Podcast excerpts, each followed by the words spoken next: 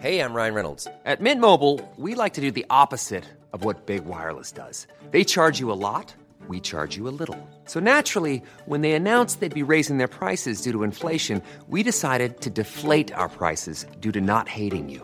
That's right. We're cutting the price of Mint Unlimited from $30 a month to just $15 a month. Give it a try at mintmobile.com slash switch. $45 upfront for three months plus taxes and fees. Promo rate for new customers for limited time. Unlimited more than 40 gigabytes per month. Slows. Full terms at mintmobile.com.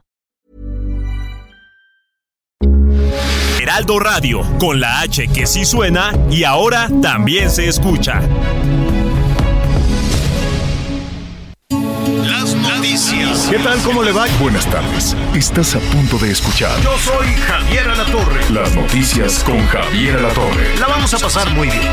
Comenzamos. El último hombre de tu vida, ese quiero ser yo, con quien compartas tu vida hasta el último adiós. No soy como los demás, yo te amo de verdad. Dame esa oportunidad, te lo quiero demostrar. Esa sí está de preposada. De preposada. Si tiene una, nos invita. Aquí ya estamos listos. Son los mismísimos ángeles azules que la verdad. Este, pues yo no sé, yo creo que tienen lista de espera, Miguelón, de los artistas que quieren cantar con ellos, ¿no? Sobre todo los que andan así luego ya muy, muy faltos de, de, de ventas, de conciertos, y, ¿no? Dicen, ay, compadre, pues fórmame ahí con Los Ángeles Azules y Los Ángeles, este sí, este no. Y este es el mismísimo David Bisbal, me cae muy bien el David Bisbal. Él salió también de un concurso de aficionados allá en, en, eh, en España. Y esta versión con Los Ángeles Azules se llama Quiero ser yo. A ver. Quiero ser yo, ese hombre que te haga vibrar, ese hombre que te haga soñar. Bueno, bueno, pues este, ya listos a las preposadas. Llévese su cubrebocas por lo que se ofrezca. Ay, Dios santo. Por cierto, saludos a Nuevo León. Saludos a Monterrey, nuestros amigos que por allá eh, nos escuchan y no, sabe qué gusto nos da recibir también muchísimos comentarios a propósito de El Heraldo Radio 99.7 de la FM en Monterrey. Mira, hay varias cosas que hoy vamos a, a tocar allá de, de Nuevo León. Una, les van a poner, Miguel, una plantota automotriz, la del millonario este, el Elon Musk porque no ahorita anda muy ocupado con el Twitter, ¿no? Que ya ves que se gastó ahí un dineral que yo creo que no es dinero de él. Yo más bien creo que convenció ahí unos árabes y a mucha gente, oye, este, ¿no? Éntrale al proyecto y ponme una lana. Así se así, así está padre hacer negocios, pero que sean prósperos, desde luego, ¿no? Entonces, este, compró el Twitter carísimo y ahorita anda viendo que compró y que si sí, que si no, que los seguidores y ya vamos a ver al rato todos aquellos que dicen que tienen millones y millones, pues vamos a ver si es cierto.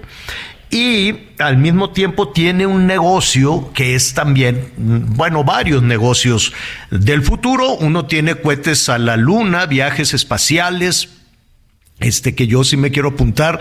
Yo no sé cuánto, cuánto cuesta un, un viaje. Ojalá me patrocine el Heraldo, la TV Azteca, ¿no? Que nos patrocinen y vamos, imagínate transmitir allá desde el espacio, ¿no? Yo ando con ese brete desde hace como 20 años, ya busqué con los rusos, ya busqué por todos lados, pero pues me, me falta el, el patrocinio. Y además hace carros eléctricos que les está yendo muy bien. No sé cuánto cuesta ahorita un carro eléctrico, pero dicen, bueno, se filtró, todavía no hay el anuncio oficial, que Tesla esta fabricante de autos que les va muy muy bien, son autos eléctricos, eh, se va, va a abrir una planta en Nuevo León.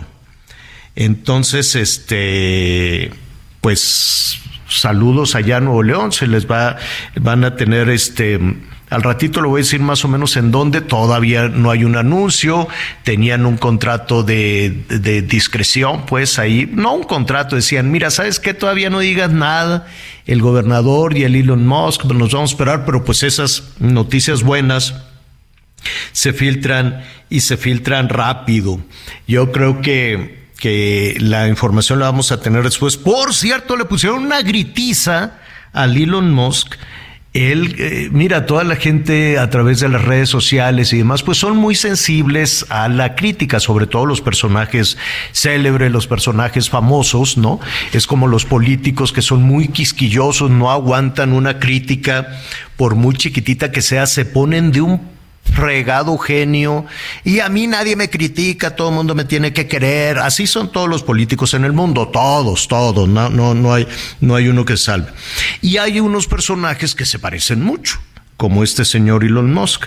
Entonces, ¿por qué no? Lo invitaron al, a, a este show de, pues es un comediante, es actor, es muy famoso, se llama Dave Chappelle, este, y entonces lo invitó a su programa ¿no? Que es de entrevista y de, pues se ríen ahí un poquito y tiene, ¿cómo se llama? Y tiene invitados y público ahí. Entonces dijo, y a continuación, Elon Musk. Y que empieza la rechifla, Miguelón pero una rechifla durísima. Y no creas tú que le chiflaron un ratito y se sentaron. No, duró un buen rato, una situación pues muy incómoda ahí para todos. Entonces pues el señor Elon Musk no las trae todas consigo. Bueno, ya al ratito estaremos platicando de eso. En Nuevo León ya van a tener que usar el cubrebocas. Ya desde ayer lo estuvimos comentando por aquí. ¿Es este recomendación o es obligatorio, Miguelón? ¿Cómo estás, Javier? Me da mucho gusto saludarte. Muy, muy buenos días. No, ya es obligatorio.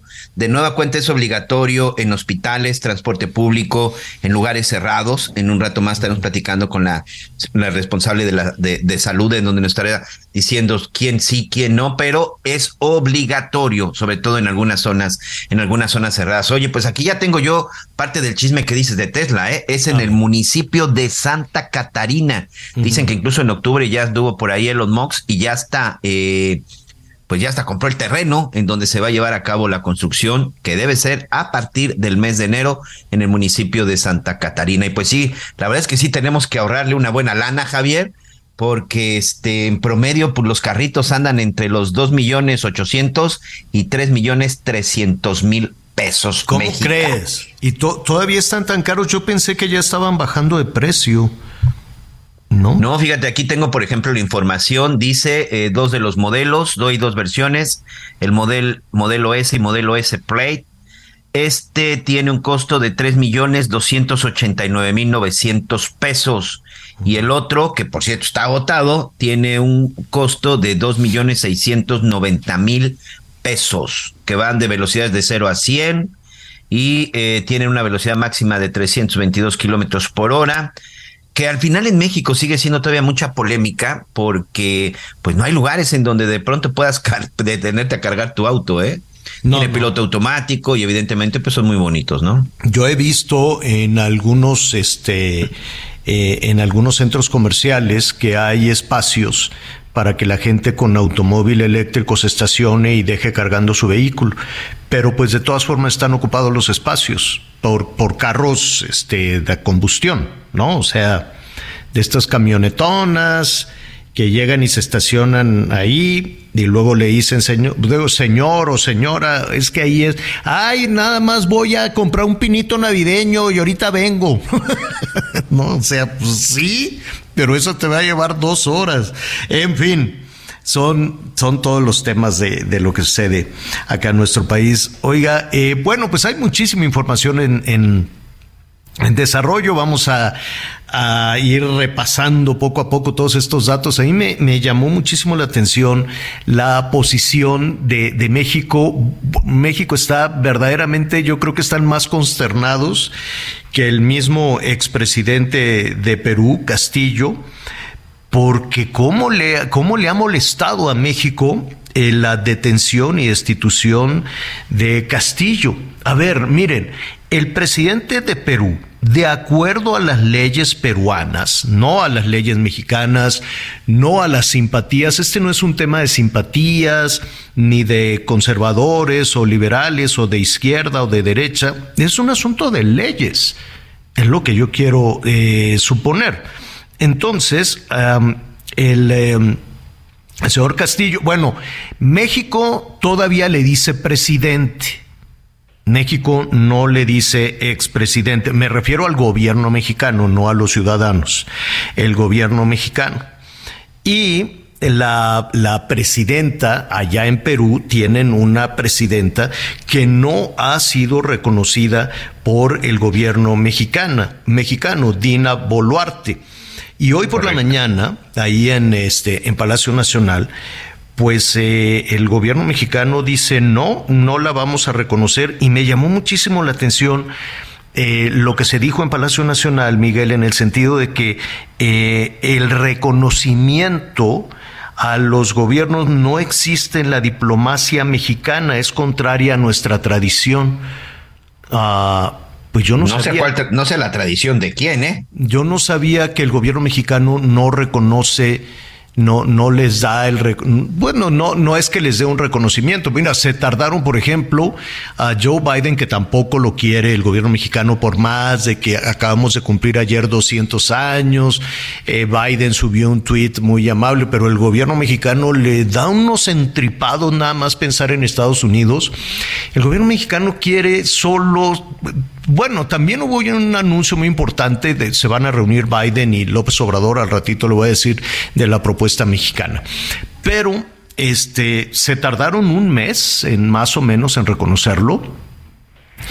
Pero por ejemplo, el de Brasil apenas eran resultados extraoficiales. Y en la primera, en la primera ronda, Javier, recuerda que la acusó que habían, le habían robado ya la elección a su amigo Lula da Silva. Todavía ni siquiera ganaba la elección en la segunda vuelta. Exacto. Entonces, a unos sí y a otros no. no. No es un asunto de tradiciones de la diplomacia, ¿no? Decir, a este no lo reconozco y a Biden y con Biden el gobierno mexicano fue pues un poquito rudo, ¿no? Cuando le decía, es que a nosotros también nos hicieron fraude. Y cuando dices eso, quieres decir que hubo un fraude y que por eso ganó Biden sino cómo se, cómo se, se toma o cómo se interpreta esa relación. Todos los días hay una patadita o patadota, ¿no? Todos los días, todos los días de México hacia los Estados Unidos. Ya hay un acercamiento con Perú, con, con, Bolivia, con Venezuela, con Cuba. Y, y, caemos al sentido común, a lo mismo, ¿no? ¿Cuántas también Colombia, quieren? es con quien firma este comunicado de ayer. Sí, sí, pero le hicieron manita de puerco. Esta es iniciativa de México, ¿no? Y seguramente le pidieron a Chile y a Brasil y le dijeron, pero ¿qué te pasa? ¿no? Le han de haber dicho al canciller, ¿cómo crees que nosotros vamos a reconocer una ilegalidad de ese tamaño? ¿Y por qué decimos esto? Pues porque, a ver, basados en las leyes, no de México, sino en las leyes este, del Perú, este señor se dio a un autogolpe de Estado. ¿No? Él quiso disolver al Congreso. Así lo hizo Fujimori en su momento y acabó en la cárcel. Entonces dijo, mm, quito al Congreso para que no me estén dando lata y yo pueda gobernar como se me dé la gana y no me estén investigando ni me estén sacando cuentas a mí y a mi familia. Lo primero que le estaban investigando a este señor Castillo era andarse robando el dinero de la gente. Entonces había acusaciones que están todavía en firme, acusaciones de este de corrupción, no solo de él, sino que alcanzaban también a, su esposa, que alcanzan también a su familia. Y ahora con esta decisión de darse un autogolpe de Estado, de disolver el Congreso y gobernar a su, a su antojo, pues evidentemente los mismos integrantes de su gobierno, de su gobierno, empezaron a renunciar todos. Y los integrantes de su partido le dijeron, oye, Castillo, ¿qué te pasa? Los el único apoyo que hubo de inmediato fue de México. Y un apoyo, pues, habrá que, que, entender, ¿no? Habrá que ver eh, las argumentaciones de México para apoyar, pues, una situación de esa, apoyar un presidente que quiere disolver el Congreso y gobernar a su, a su, a su antojo. Entonces, mire, de estos últimos delitos, quítele lo que le van a revisar del dinero que se, que presuntamente se robó, decimos presuntamente, pero la Fiscalía de Perú, que allá sí es independiente, estaba investigando al, al presidente. Independientemente de eso, tiene rebelión, y de acuerdo a las leyes peruanas son 30 años de cárcel. Conspiración para la rebelión, otros 10 años. Abuso de poder, 4 años. Y perturbación del orden público, otros 6 años. O sea que si lo encuentran culpable, pues ya se puede pasar 30, 40, unos 50 años. 50 años en, en la cárcel este, y por eso dice, no, me están maltratando. Y luego uno de sus abogados decía, no, pues es que no supo lo que hacía. Eh, cuando estaba tomando agua, le, seguro le echaron algo y por eso, pues quiso disolver el Congreso. por eso, sí, por eso, hizo, por eso lanzó su mensaje, su mensaje a la nación. Dios santo. Bueno, pues ya el gobierno mexicano no se eh, insiste en que este señor que está en la cárcel es el presidente y se niega a darle el reconocimiento a la eh, presidenta pues en funciones, porque supongo, eh, Miguel, que pues va a convocar elecciones, ¿no? Dina Boluarte. Sí, que eso es lo que se está esperando y es lo que muchos están pidiendo y que incluso Javier eh, se habían tardado, pero bueno, ya también ya reacción por parte de los simpatizantes de Pedro Castillo. Precisamente hace unos minutos la presidenta peruana, Dina Boluarte, ha declarado estado de emergencia en el sur de Perú debido a las protestas que estallaron tras la destitución del expresidente Pedro Castillo. ¿Qué significa este estado de emergencia? Pues que se estará aplicando el toque de queda, que estarán cerrando algunos negocios y sobre todo que, bueno, pues estarán prohibidas las reuniones las reuniones masivas. Entonces el problema continúa. Oye Javier, pero sumado a todo esto, eh, la verdad es que ahora con lo que sucedió con Pedro Castillo, de pronto, bueno, pues nos ponemos a revisar la información, los antecedentes. A mí me llamó mucho la atención, sobre todo la aplicación, bueno, no me llamó la atención la aplicación de la ley, sino más bien cómo están hechas las leyes en Perú, en donde literal, este, pues siendo, aunque sea el presidente de la República, allá no se andan con sus este, medias tintas del fuero, ni que juicio político, ni nada por el estilo, ¿eh? Y la prueba está que los últimos cinco presidentes que ha tenido Perú, el que no está detenido está muerto o en su momento está prófugo de la justicia. Pero los últimos cinco presidentes han sido llevados ante tribunales y han sido sancionados. Creo que es un gran ejemplo lo que,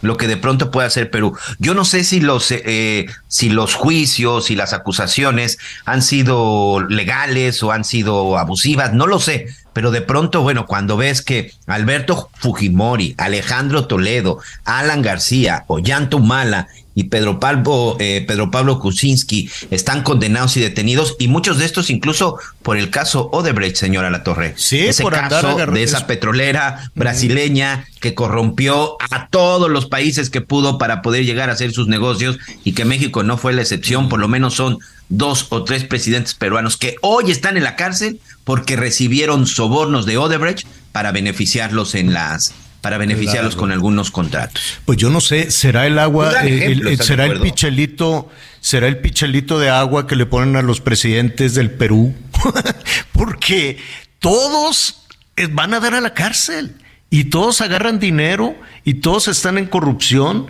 y a todos se les da también la tentación de quitar al Congreso este y, y, a los fiscales y todos y decir yo aquí soy como el emperador y entonces a mí y sópales pues acaban en la cárcel. En fin, así están las cosas, al ratito lo, lo, lo vamos a retomar, vamos a hablar también de la relación con Estados Unidos, ahí viene el presidente Biden, ahí viene también el primer ministro Trudeau hay una iniciativa muy interesante que dio a conocer el presidente López Obrador. Dice que le va a proponer al presidente Biden que eh, lo, lo, tal vez yo lo leí distinto, le iba a proponer que lo que se produzca en América se quede en América, considerando México, Estados Unidos y Canadá. Eh, lo cual me parecería cerrar el mercado y no creo que Estados Unidos esté de acuerdo en eso, pero tal vez fue el fraseo, ¿no? Tal vez la idea es que lo que se consuma en América se, sea este, de productos de la región, de los, de los productos locales. Y evidentemente eso no te impide seguirle vendiendo al resto, al resto del mundo. Tal vez se puede interpretar en Europa, en Asia, como un tema de proteccionismo, pero en estricto sentido, pues yo no, no digo qué bueno, ojalá se, puede, se pueda incentivar eh, el consumo allá en los Estados Unidos de productos mexicanos, aunque en realidad es muy poco lo que queda para el resto del mundo. La verdad es que dependemos absolutamente cuando cuando escuché esta situación dije, bueno, a menos de que sea legal y se convierta toda la Norteamérica en una especie de isla y le echemos una trompetilla a los japoneses, a los chinos, a los asiáticos y otra trompetilla a Europa. No sé si a los rusos, porque ya ves que México también es muy amigo de los rusos, pero este, y no le vendemos nada, ¿eh? No, no, no significa más allá de, de las cuestiones de carácter político, económica y comercialmente. De las vacunas que ni ellos mismos se pues, ponían. Ni llegaron, ni nada, ni, ni se las quisieron poner ellos mismos. Los rusos no se ponían sus vacunas. Entonces, este, pero pues bueno, también está en la lista de los amigos. Este, de hecho, la gran mayoría, el gran porcentaje de los productos elaborados en México se venden en los Estados Unidos. Entonces sería más bien quiero yo interpretar, más allá de lo tronante de la declaración, de que, ¿cómo es? Es que no me quiero equivocar, pero de, de que solo, de que lo hecho, de que solo se consuma, ahorita le, le voy a decir, pero básicamente estamos en esa, esa es la realidad, ¿no? Dependemos económicamente de los consumidores en todo sentido, del gran mercado de consumidores que son los Estados Unidos, eh, la gran mayoría de los productos en nuestro comercio bilateral pues se consumen en la región, cosa que me da muchísimo gusto.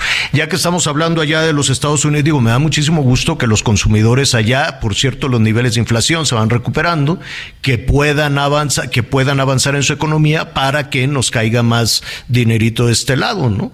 Y si se puede afianzar la relación con otros, con otras regiones del mundo, pues también.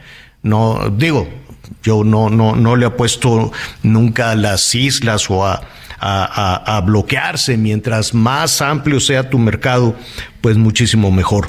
Oiga, este, uh, a ver, a nuestros amigos que nos sintonizan en la Ciudad de México, si van a ir a un baile, una posada o algo por el estilo, llévese un chamarrón de miedo, abríguese muy bien, este, no, no ande ahí quitándose la ropa en despoblado porque va a ser frío este, van a bajar un poquito, van a bajar un poquito las temperaturas, no mucho, pero vamos a amanecer, digamos que la madrugada de mañana, miércoles, vamos a estar en la Ciudad de México como más o menos en 5 y por allá en el cerro donde está la casa, pues yo creo que vamos a estar como en dos o tres con una sensación térmica más o menos por el estilo. Hay un nuevo frente frío, hay una situación este, de bajas temperaturas en el norte del país. Tenemos unos minutos. Déjeme saludar rápidamente a Gerardo Moreno, nuestro compañero corresponsal del Heraldo allá en Sonora. ¿Cómo estás, Gerardo? Buenas tardes, buenos días para ti.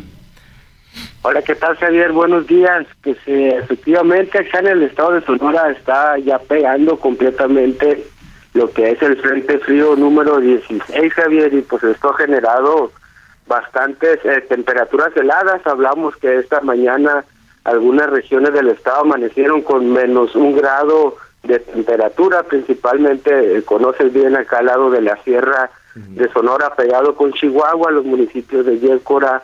Además, eh, te platico que cayó la, lo que es la primera nevada de la temporada. En esta ocasión fue en el municipio de Cananea, en Agua Prieta también, y en todas las sierras de Sonora. Y pues te platico que pues se tuvieron que cerrar las carreteras principal, la carretera que se cierra primero el día de ayer en la noche es la carretera que conecta el estado de Sonora con Chihuahua, la carretera que va de Agua Prieta a Janos, conocido mejor como el Puerto San Luis.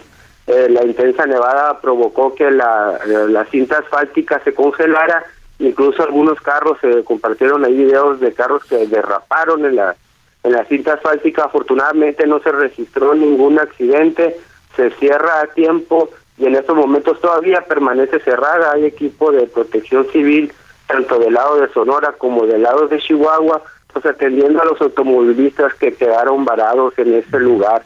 También hubo que cerrar el kilómetro 96 de la carretera que va de Imuris a Cananea, también igual por congelamiento de la cinta asfáltica Aquí se atendieron dos autobuses de pasajeros que quedaron varados en el lugar. Eh, se les lleva comida caliente y alimentos pues para que puedan pasar las intensas eh, temperaturas y también pues te platico que por recomendación de protección civil y esto atendido ya por las autoridades educativas de aquí del estado de Sonora, pues se recomienda retrasar lo que es la entrada de los niños a las escuelas a partir del día de hoy y hasta el día 16 de diciembre se recomienda eh, que los niños en la mañana entren una hora más tarde, aplicado desde preescolar hasta preparatoria, y también los niños de la tarde salgan una hora antes. Perfecto, Gerardo. Abrígate muy bien, cuídense mucho y un abrazo a nuestros amigos que nos sintonizan allá en Sonora. Gracias. Gracias, buenos días. Quiero ser yo, ese hombre que te haga vibrar, ese hombre que te haga soñar, ese hombre que te haga olvidar. Conéctate con Javier a través de Twitter, arroba javier-alador. Sigue con nosotros. Volvemos con más noticias. Antes que los demás. Heraldo Radio, la H se lee, se comparte, se ve y ahora también se escucha.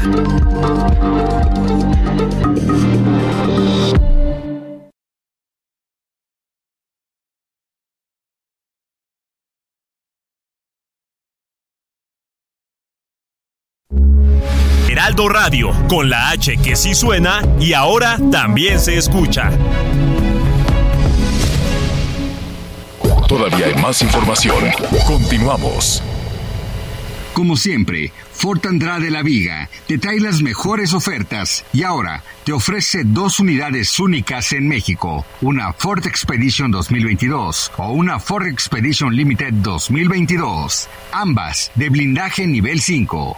Entrega inmediata. Llámanos al 55 2128 4071 o visítanos en Calzada de la Viga 1880, Mexicalcingo Ixtapalapa, código postal 09099, Ciudad de México. Las noticias en resumen. En las últimas cinco semanas, la influenza en el país ha aumentado según la Secretaría de Salud. De acuerdo al último reporte, se han notificado 4.536 casos positivos, mientras que en el 2021, en el mismo periodo, en la misma temporada, se reportaron 3.176 casos. Esto representa un incremento del 42%. Por favor, hay que cuidarse. Tras la balacera del jueves en Mazamitla, Jalisco, autoridades estatales y municipales acordaron hacer ajustes a la estrategia de seguridad en el municipio. El saldo de dicha agresión dejó dos personas muertas y seis heridas. Y este lunes se dieron a conocer las nominaciones a los Globos de Oro 2023. Recordemos, se destacan las nominaciones de tres mexicanos, Guillermo del Toro, Diego Luna y Diego Calva Hernández. Mucho éxito. En enero, en enero se entregan estos premios. Hoy el dólar se compra en 19 pesos con 10 centavos y se vende en 20 pesos con 19 centavos. Lo mejor de México está en Soriana. Aprovecha que el aguacatejas está a 21.50 el kilo. Sí, a solo 21.50 el kilo. Y la uva blanca sin semilla a 54.90 el kilo. Sí, a solo 54.90 el kilo. Martes y miércoles del campo de Soriana. Solo 13 y 14 de diciembre. Aplican restricciones. Oiga, en información que, que hay en desarrollo en este momento allá en los Estados Unidos llama, llama muchísimo la atención una iniciativa que están presentando legisladores, tanto republicanos como demócratas. Vamos a ver hasta dónde llega. Es una iniciativa de legisladores estadounidenses para prohibir TikTok en los Estados Unidos. Imagínense. Es una, son chinos, los de TikTok es una, es una red china y bueno, siempre han surgido pues cualquier cantidad de historias alrededor de todo esto que si es una entrada de los chinos hacia los Estados Unidos, que si es un tema de espionaje, que si de ahí están sacando eh, muchísima información, en fin, hay, hay tantas cosas alrededor de TikTok, ¿no? Y algunas personas pues lo han satanizado, ¿no? Y pero para otros ha sido pues una herramienta muy muy útil para acercarse a la ciudadanía. Yo no me imagino, por ejemplo, las corcholatas, ahora ya todos están pues cantan, bailan, comen tortas, ayer se comió una tortononona el canciller, cosas así. ¿No?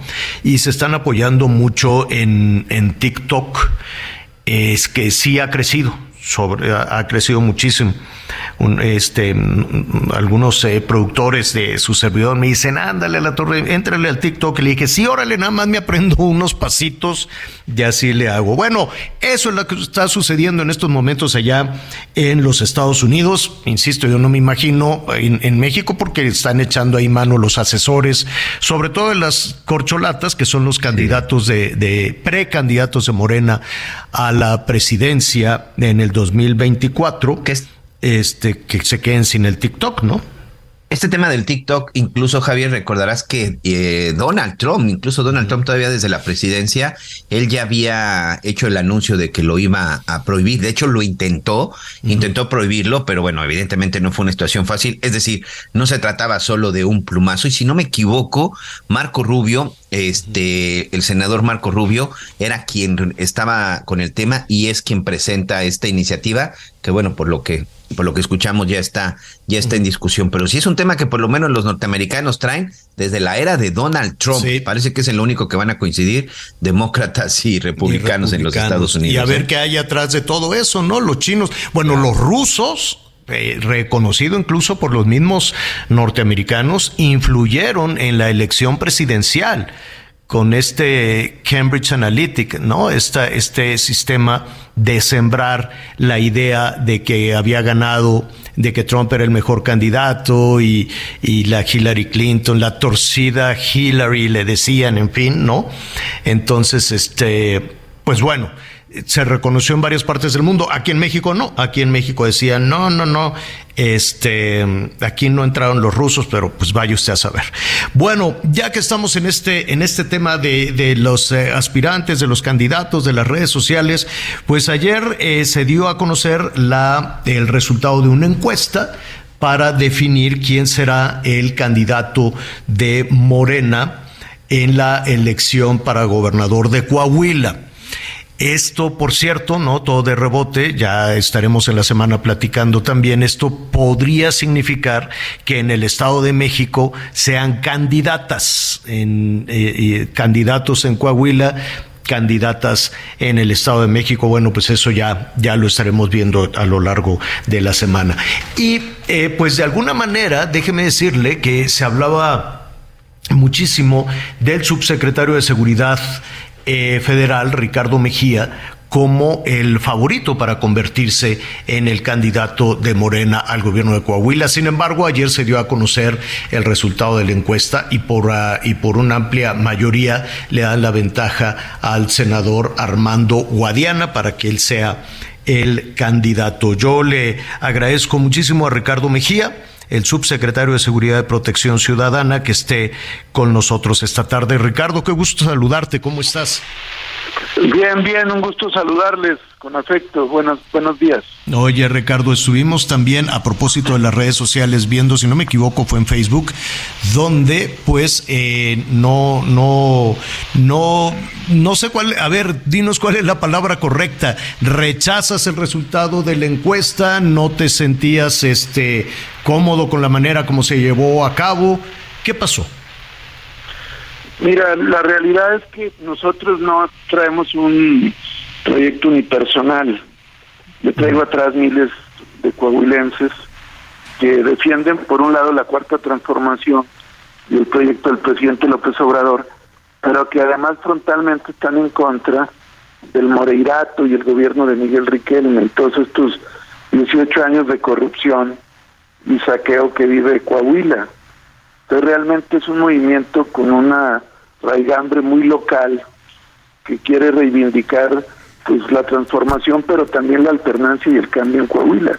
Entonces, realmente es una movilización muy fuerte, que por decirles un caso, hace dos domingos pues movilizamos 15 mil coahuilenses en Saltillo, en un hecho inédito en la historia reciente del Estado. Entonces, aquí no es Ricardo Mejía, pues, es todo un movimiento y desde luego que no nos sentimos representados en ese ejercicio donde eh, pues hay datos que nos parecen risibles, ¿no? De, niveles de conocimiento pues absurdos, ¿no? De este, Y eso pues fue lo que dimos a conocer, evidentemente refrendando nuestra lealtad al presidente y, y pues nuestro legítimo derecho político a, participar y tener causa en los asuntos políticos del Estado y del país. Ah, eh, tú hiciste ahí una, una eh, especificación, ¿no? Aclaraste, dejaste muy, muy claro que una cosa es la lealtad como servidor público con el presidente y con su proyecto y otra cosa es lo que de la forma en la que se llevó a cabo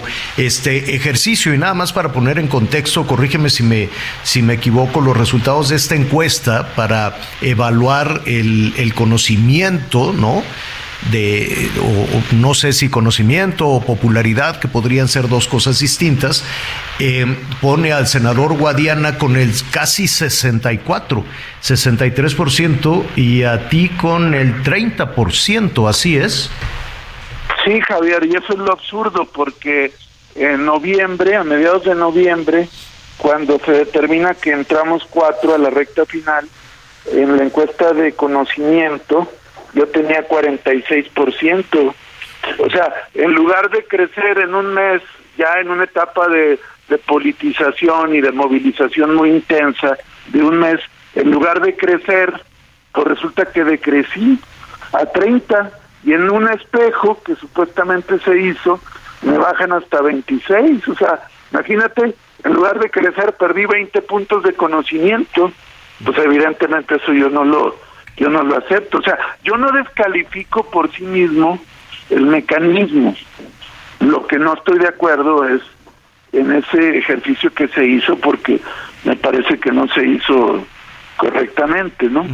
Y por lo demás, yo también ayer comentaba que se tienen que ponderar otros temas. Por ejemplo, a mí, por mí votó el 64% del Consejo Estatal de Morena, que son 42 de los 66 integrantes del Consejo. Entonces, pues yo creo que tiene que ponderarse todo eso y, no solamente... ¿qué, habrá pasado? ¿Qué, qué, ¿Qué pasó?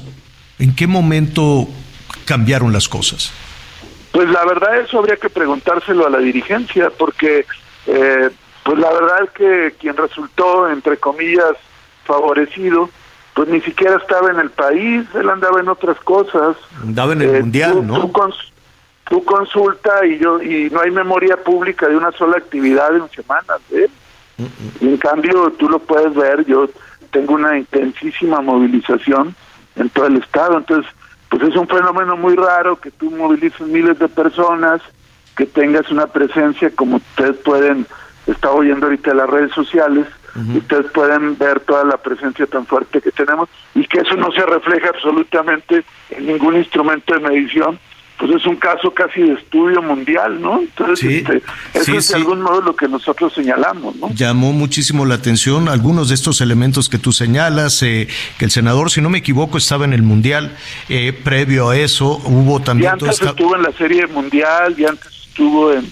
Él sale cada rato del país y, no hace eventos allá, entonces, pues la verdad es un caso, este insisto, de estudio, ¿no?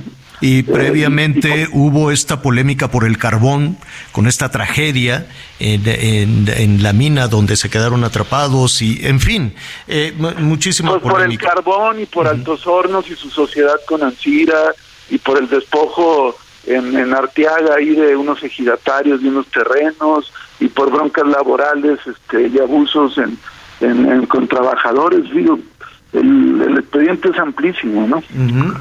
Dime, dime algo, ¿esto es, esto es, es una decisión tomada? Em, ¿Te dijo algo el, eh, eh, pues no sé, te dijo algo em, el presidente incluso o, o, eh, o la dirigencia de, de Morena? ¿Alguien ha hablado contigo? Sí, pero bueno, el presidente es muy respetuoso, ¿eh? el presidente es muy, él cree mucho en este método y yo desde luego que, que respeto y, soy muy institucional en eso. El método por sí mismo, insisto, no, no, no es malo si se pondera con otros elementos.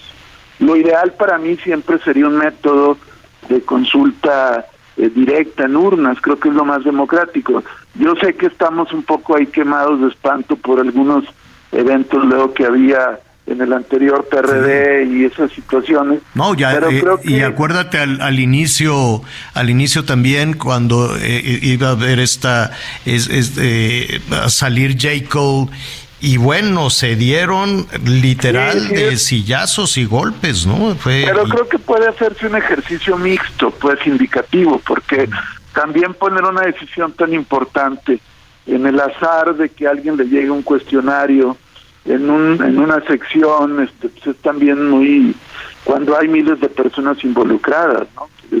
Eh, yo pido que ustedes puedan, que son muy profesionales, rastrear ahí todos los eventos y, mis asambleas son de 500, 1000, 2000 personas, 15 mil. O sea, es imposible que eso no se refleje en un clima de opinión. Y entonces eh, pues se vuelve es casi un albur ahí pensar que, que en una encuesta puede resolver todo, pero pero no, eh, volviendo a la pregunta hay respeto.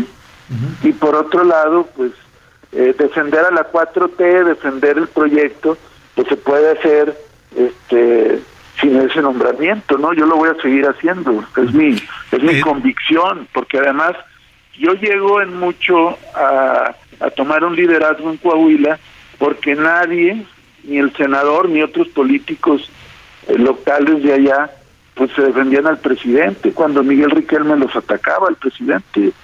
Recordarás que llamó a bloquear la consulta de la revocación y es cuando yo pido autorización y permiso y me voy a Coahuila porque nadie sacaba la cara por el presidente. Entonces, eh, a partir de ahí se generó todo un movimiento y repentinamente aquellos que nunca habían defendido ahora quieren ser defensores de la 4T, ¿no? Pero bueno, eso ya es digamos, historia, nosotros vamos a seguir eh, en lo nuestro, separamos claramente ah. la responsabilidad del servicio público con los derechos políticos y vamos a seguir trabajando como subsecretario responsable. como, subsecretario de seguridad y, Protección Ciudadana así es. así es. Es justo lo que lo que te quería preguntar. Te robo un minuto más. Estamos con Ricardo Mejía eh, Verdeja subsecretario de seguridad y Protección Ciudadana. Ricardo eh, los tiempos es, es decir queda, queda claro, ¿no? Que a partir de esta encuesta, independientemente de, del título, creo que es defensor de, no, no recuerdo muy bien, pero básicamente es, eh, es el aspirante, o aquí estaríamos hablando del candidato de Morena al gobierno de Coahuila. ¿Cómo son los tiempos? de los comités de defensa de la ah, cuarta ah, transformación. Eh, exactamente. Em, que por lo demás tiene mucha tarea, ¿eh, Javier? Eso implica recorrer todo el estado, recorrer distritos, recorrer los distritos, los ejidos, las cosas. espero ver al, senador Guadiana con ese trote estos días, mm. porque seguramente ahí toda la gente vamos a estar muy pendiente de, sus actividades, ¿no? Esto es de mucho trabajo, de mucho trabajo de tierra, de ver a la gente. Sí, definitivamente, definitivamente. Dos, dos cuestiones. Una, no, no sabemos si es una decisión definitiva de Morena. Pues es, eh, lo anuncia el, dirigente como definitiva. Este, yo creo que, que hay que hay que ver cómo evolucionan las cosas. No, pero eh, si vemos las fechas, si vemos las fechas, el calendario electoral, pues la. va a arrancar en enero. Exacto. Y, y los precampañas son por ahí de febrero, marzo, y los registros ya son hasta abril. Eh, digo, hay, lo que te quiero decir con esto es que de manera natural, cuando hay un liderazgo consolidado, fuerte, legítimo, pues el defensor se convierte ya en los hechos en el virtual candidato mm. y casi viene siendo un trámite. Eso es cuando hay una gran legitimidad y un gran respaldo. Creo que aquí no se dan esas circunstancias. Entonces, pues vamos a estar a la expectativa y trabajando, como te lo comentaba. Finalmente, Ricardo, si se queda Guadiana como candidato de Morena, eh, ¿tendrá la fuerza suficiente para contender con un candidato de, oposición y cuando digo de oposición pues probablemente van juntos PRI, PAN, PRD. Pues eso lo, lo vamos a ir viendo durante el tiempo. Morena está bien posicionado, la cuarta transformación está bien posicionado y creo que a veces por lo mismo pareciera que, que es sencillo, que ya que está papita, que es fácil. Sí, pero la verdad es que la política local tiene sus propias características. Y una cosa es que la gente quiera mucho al, al presidente López Obrador, que la verdad en Coahuila se le quiere mucho, pero también los fenómenos locales eh, tienen que ver. Te tienen que conocer, te tienen que conocer te tienen que conocer, ¿no? Tienen que saber quién eres. pero también lo que digas, ¿no? O sea, si la gente el deseo de cambio y, el repudio al moreirato es fuerte y tu postura es tibia, tu postura es este pues prácticamente de no de no rozar ni con el pétalo de un comentario, pues la gente también dice, pues no. Si te dice Guadiana, si te dice Guadiana, oye, este, Ricardo, ya renuncia ahí a la subsecretaría y vente a, coordinar mi campaña, ven a ayudarme a, ser gobernador, ¿qué harías?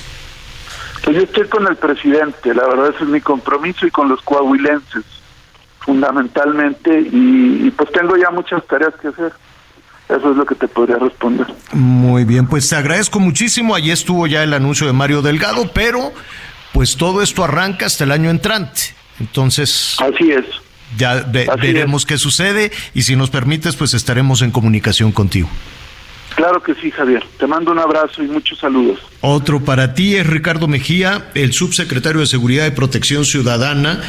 Este, pues que ayer, ayer le dijeron no, pues va el senador va el senador Guadiana como el candidato de, de, Morena.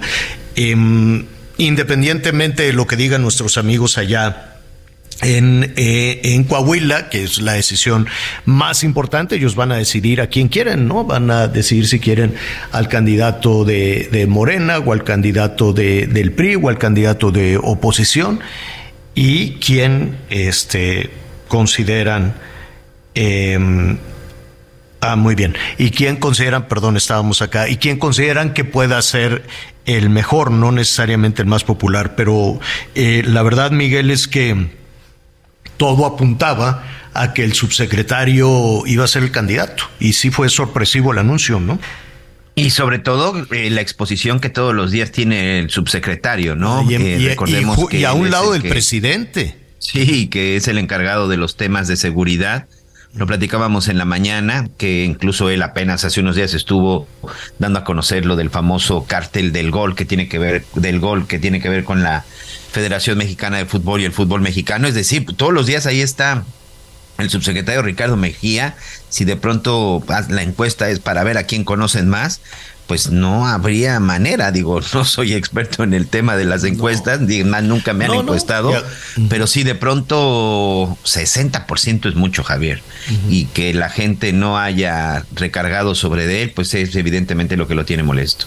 Sí, lo tiene muy enojado porque sí aprovechaba los fines de semana para hacer campaña y, hay muchas historias, como él mismo nos dijo, ¿no? Muchas historias, muchos pendientes en algunos temas, este, pues incluso judiciales con el, eh, con el senador y aparte, pues digo, cada quien es libre de ir a los eventos deportivos que te dé la gana, la Serie Mundial, lo que tú quieras, ¿no? Este, y como dice, pues yo andaba en campaña y el senador en el... ¿Fue al Mundial de Qatar o a la Serie Mundial? Eh, inicialmente la Serie Mundial. Ahorita lo que estaba diciendo sobre el Mundial de Qatar, de eso sí no tenía conocimiento. Ahorita vamos a ver si encontramos algo, pero a la Serie Mundial sí, señor.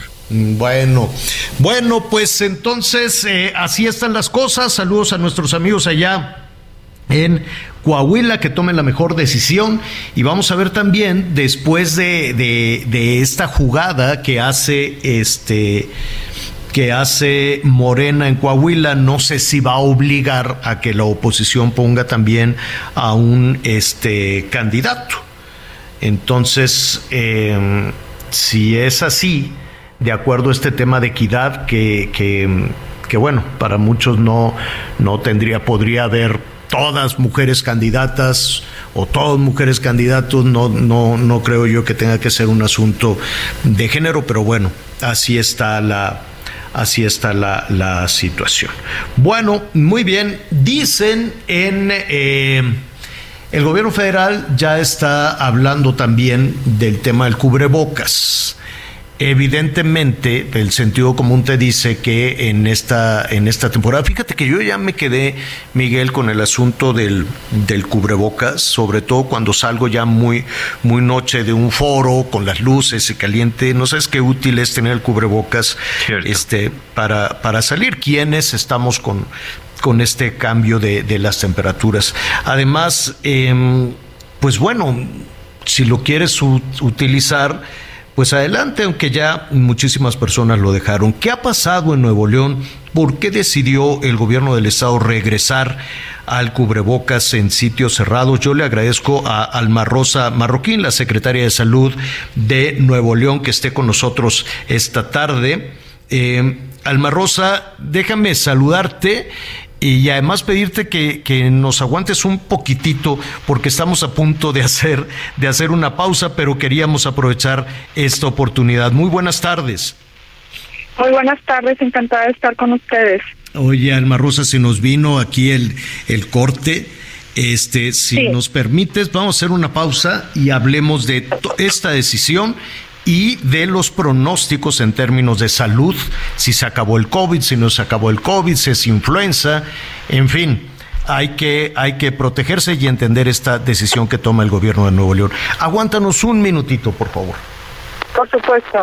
Gracias. Volvemos.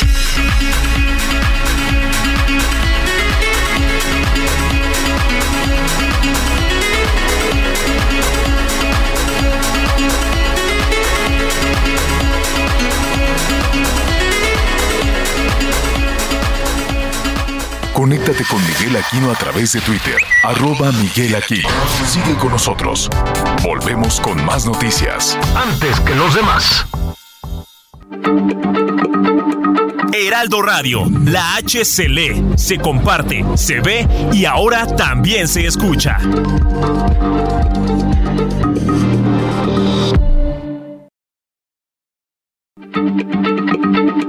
Heraldo Radio, la H se lee, se comparte, se ve y ahora también. I'm Sandra, and I'm just the professional your small business was looking for. But you didn't hire me because you didn't use LinkedIn jobs. LinkedIn has professionals you can't find anywhere else, including those who aren't actively looking for a new job but might be open to the perfect role, like me. In a given month, over 70% of LinkedIn users don't visit other leading job sites. So if you're not looking on LinkedIn, you'll miss out on great candidates like Sandra. Start hiring professionals like a professional. Post your free job on linkedin.com/people today. Bien se escucha.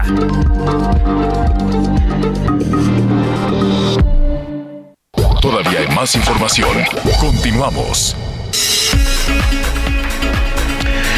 Bueno, muy bien, yo le, eh, le quiero agradecer que nos esperó aquí un, poquito en este, en este corte, Alma Rosa Marroquín, secretaria de Salud de Nuevo León. Eh, Alma Rosa, muchísimas gracias, muy buenas tardes, te saludamos de nueva cuenta. El, el, gobierno federal acaba de decir esta mañana que vamos ya en la sexta semana consecutiva sexta semana consecutiva de aumento en los casos de COVID-19, pero que no pedirá que se use el cubrebocas de manera obligatoria. ¿Qué decisión ha tomado Nuevo León? Sí, muy buenas tardes. Pues mira, te comento que Nuevo León, la decisión que se ha tomado obedece a diferentes circunstancias que coinciden con el COVID. No se trata exclusivamente de este incremento que también hemos observado durante las últimas seis semanas, eh, de, de COVID que además se manifiesta eh, a través de una nueva Omicron, que es la BQX, que es a la que le han denominado coloquialmente como el perro del infierno y que tiene mucho más eh, riesgo de transmisión, quizás no sea más severa, pero sí se transmite de una forma más acelerada, sino que además coinciden otros virus respiratorios que en este momento están saturando los servicios de salud en el estado, como son el virus incitial respiratorio y las diferentes cepas del virus de la influenza. Entonces, Nuevo León en este momento tiene el primer lugar nacional tanto en vacunación contra influenza, pero también en casos y hospitalizaciones por influenza. Por eso es que decidimos eh, tomar esta medida ante el incremento de casos de enfermedades respiratorias, entre ellas el COVID, así como el incremento de la ocupación hospitalaria, el tener ya enfermedades eh, también eh, adicionales el porcentaje de pruebas positivas que, también se ha incrementado, el número de muertes y pues lo que está sucediendo en estados vecinos donde también se está duplicando el número de casos. Ah, ¿No hace diferencia la vacuna? porque pues uno tenía la idea de, bueno, pues ya si recibo una dosis, dos dosis de la vacuna, ya como quiera puedo andar en todos lados sin riesgo. Bien, pues mira, te comento que la vacuna eh, nos protege de alguna manera, sin embargo, esta nueva subvariante que Nuevo León ahorita representa el 80% de los casos de COVID, tiene un sistema de escape o de, de una alternativa para evitar que el sistema inmunológico o el sistema de defensas pueda actuar. Adicional a esto, considerando que nos aplicamos la vacuna que nos protegía contra las primeras variantes y no contamos aún con la vacuna bivalente que, que protege contra la cepa o con la, contra la variante Omicron, pues consideramos que el riesgo de transmisión pues pueda estar muy acelerado durante las próximas semanas y adicional a las vacaciones, los viajes, las posadas, los eventos masivos, pues sí tenemos el riesgo de, contagios masivos y de nuevamente saturación de nuestros servicios de salud. Eh, ¿Qué significa el uso obligatorio de, de cubrebocas? ¿En dónde sí y en dónde no? Sí, Javier, mira, eh, en Nuevo León y seguramente pues en muchas partes del mundo pues el virus del COVID eh, se ha demostrado y se ha identificado que se eh, que se libera a través de las partículas pequeñas de saliva que se suspenden en el aire. Estas micropartículas que cuando estamos particularmente en estas épocas eh, otoñales de invierno, eh, empiezan a, aglomerarse los espacios cerrados y por eso decidimos que espacios cerrados. Existe evidencia que, que en estos espacios tendemos a respirar lo que otras personas están eh, expulsando a través de estas micropartículas y si no los ventilamos adecuadamente corremos más el riesgo. El cubrebocas es uno de los factores protectores, pero existen muchos otros. Como ya lo mencionaste, la vacuna de alguna manera nos protege, pero en este caso esta nueva subvariante tiene un sistema de escape. Por otro lado, la adecuada ventilación de los espacios cerrados en donde, donde nosotros recomendamos que cada hora puedan abrir ventanas y puertas por alrededor de cinco minutos y poder ventilarlos. Sin embargo, en muchas oficinas o en muchos lugares, transporte público, es complicado hacerlo. Por otro lado, pues insistimos en el uso de cubrebocas, que si bien es cierto no nos protege al 100%, sí reduce, eh, y dependiendo del tipo de cubrebocas que utilicemos, hasta en un 60, incluso hasta en un 80% el riesgo de transmisión, y si ambas personas lo, lo usan, puede incrementar este nivel de protección.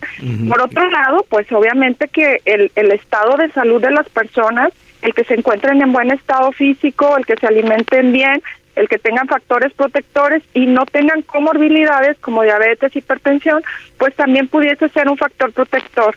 Entonces, si combinamos todos estos eh, recomendaciones, pues podríamos eh, pues eh, esperar que la variante no nos afecte de forma tan importante. Sin embargo, pues tenemos factores en contra, como ya te lo mencionaba, que vamos a, a, a recibir. Bueno, estamos con una nueva subvariante Vamos a recibir personas que vienen, que, que transitaron por el país y por otras partes del mundo, que, que aprovechan esta oportunidad de las fechas decembrinas para viajar, para estar con amigos y familias y que puedan estar eh, trayendo a nuestras ciudades otros tipos de, de variantes.